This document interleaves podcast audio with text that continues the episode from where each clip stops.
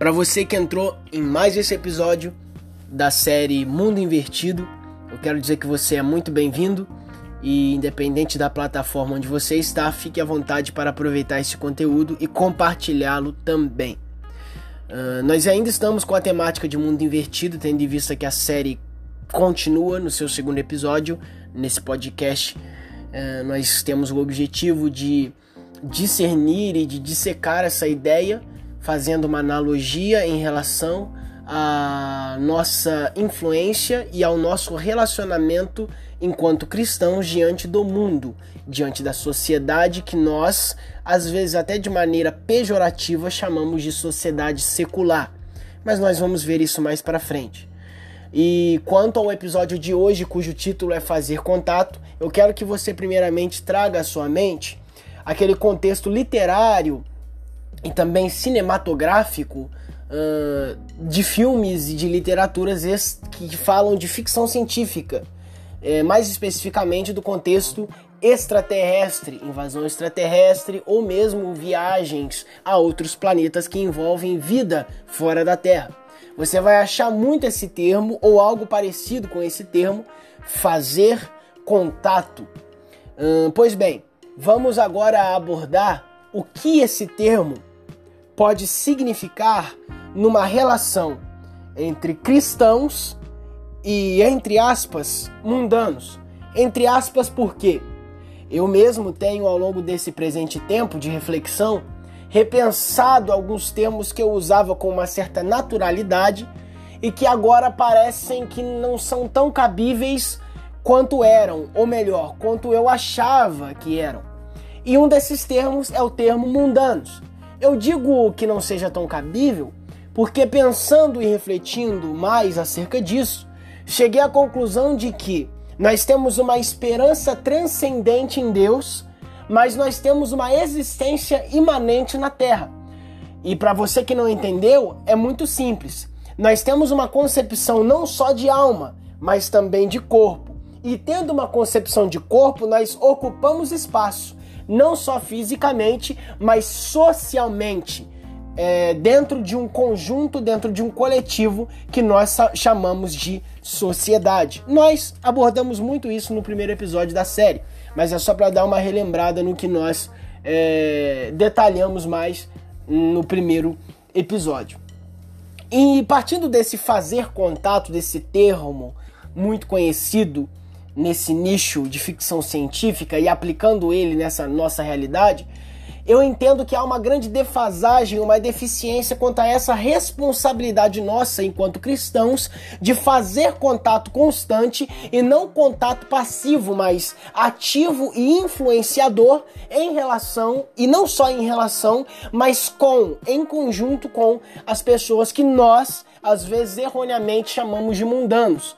E eu digo mundanos voltando à questão de que, mesmo sendo cristãos em tráfego para um destino de glória, para um destino que será marcado é, pelo evento do arrebatamento, nós ainda estamos aqui e no aqui agora nós somos pessoas com corpos físicos numa sociedade física.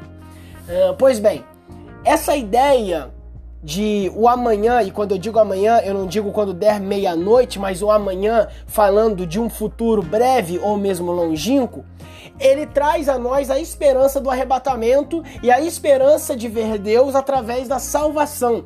É um aspecto básico da soteriologia que fala mais especificamente da salvação humana. Só que nós não podemos deixar que essa realidade do amanhã tome 100%, e eu vou repetir, 100% da nossa existência atual. Porque nem Deus, nem Deus quer que nós façamos e tenhamos esse tipo de comportamento. Isso fica muito nítido quando Jesus Cristo, em Atos 1, depois de dar as últimas instruções para os discípulos, ele ascende aos céus. Logo aparecem os varões, que são os anjos, e olham para os discípulos perguntando: Mas por que, que vocês estão olhando para cima? Se vocês sabem que Jesus, da mesma forma que para cima foi, de cima virá, como ele disse. Então, vão e obedeçam os últimos mandamentos que compõem o ID de Jesus Cristo que ele deixou. Então, esse, versículo para mim é Deus dizendo: Otton, eu tô te esperando aqui, mas não quero que você venha sozinho. Eu quero que você influencie, evangelize e de uma maneira ativa interfira na vida daqueles que ainda não têm ou ainda não tiveram um encontro comigo, para que você não venha sozinho. Essa é a ideia que eu tenho, essa é a concepção que eu tenho. Uh, então, nós não podemos deixar que a concepção de sermos salvos e de termos uma morada nas mansões celestiais, que é um termo bíblico usado por Cristo, nos tire 100% a nossa, o nosso compromisso e responsabilidade de sermos cristãos cidadãos no mundo. Enquanto, repito, enquanto estamos em tráfego para uma realidade superior que é o céu. Então essa ideia de fazer contato não é simplesmente um adendo, um apêndice, uma opção, mas é uma obrigação, é uma responsabilidade, é uma obrigatoriedade de quem ainda se encontra sendo cristão no mundo. Porque Cristo, mesmo tendo um ministério relativamente curto de três anos e meio, principalmente se for comparado com o período ministerial dos profetas e mesmo até dos de outros personagens como Moisés, é, ele em três anos e meio conseguiu influenciar tanto que até hoje nós falamos dele. Ele conseguiu influenciar tanto que a história foi dividida por ele. Ele conseguiu influenciar tanto que hoje, mesmo ele não possuindo uma conta no Instagram, uma conta no Facebook, nem no Twitter, ele é a pessoa pública, a figura pública mais conhecida da história. Então, a ideia do influenciar é uma ideia cristocêntrica. Não é uma ideia meramente uh, uh, pejorativa ou meramente fetichista ou meramente, meramente atual, porque tá na moda influenciar, né? Tá na moda ser um digital influencer ou mesmo um influenciador que sai do campo virtual. Enfim, tá na moda, mas não é só por causa disso, é porque é uma ideia cristocêntrica. É uma ideia cristã, é uma ideia de Cristo. Então a ideia, a ideia, o termo influenciar vem de Cristo. Só que eu não consigo influenciar se eu não fizer contato. Se eu não for direto, objetivo, claro, esclarecedor no meu contato. E o fazer contato envolve quase que uma ciência. Quase que uma ciência, eu não digo de uma maneira pejorativa, mas eu digo porque envolvem métodos de influenciar e esses métodos de influenciar precisam estar não na ponta da nossa língua, porque aquilo que está na ponta da língua ainda não foi falado. Já precisa ter sido falado, já precisa ter sido pregado, já precisa ter sido ministrado, já precisa ter, já precisa pro, pro dia de hoje e, e sendo de, e falando de uma maneira metafórica para ontem, precisa ser verbalizado, precisa ser expressado. Então, Uh, nós temos que entender que o fazer contato já não é e nunca foi uma opção. É, ou como cristão, como cristão, sendo cristão, ou nós somos, uh, ou nós somos missionários, ou nós somos uma farsa. Vou repetir: como cristão, ou nós somos missionários, ou nós somos uma farsa.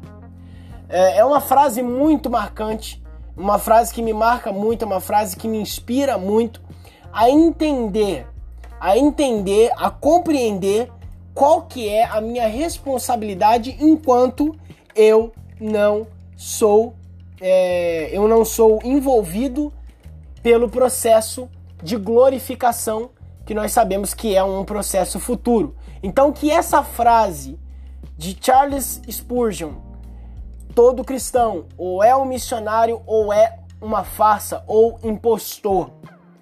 Que isso seja uma não uma ideia, uma ideologia, mas que seja uma praxis, uma prática em nossas vidas. É... e com isso eu deixo aqui o meu agradecimento e também o convite para quem por acaso ainda não está conosco a é, participar do PCNA 2020 o Pensar Cristão na Atualidade, que será realizado nos dias 20 e 27, a partir das 3 horas da tarde até 16 horas da tarde, nos dois dias, totalizando aí uma carga horária de 6 horas pelo Google Meet e com material também pelo PowerPoint. Vai ser algo muito edificante e eu espero de verdade que você que esteja ouvindo já esteja inscrito para que nós possamos participar e é, expandir mais isso que nós abordamos e que estamos abordando nessa série Te vejo no próximo episódio. Compartilhe esse episódio, compartilhe para geral, principalmente nos seus stories do Instagram, se você tiver no Spotify. E, como eu disse, nos vemos no próximo episódio, se Deus quiser. Tamo junto.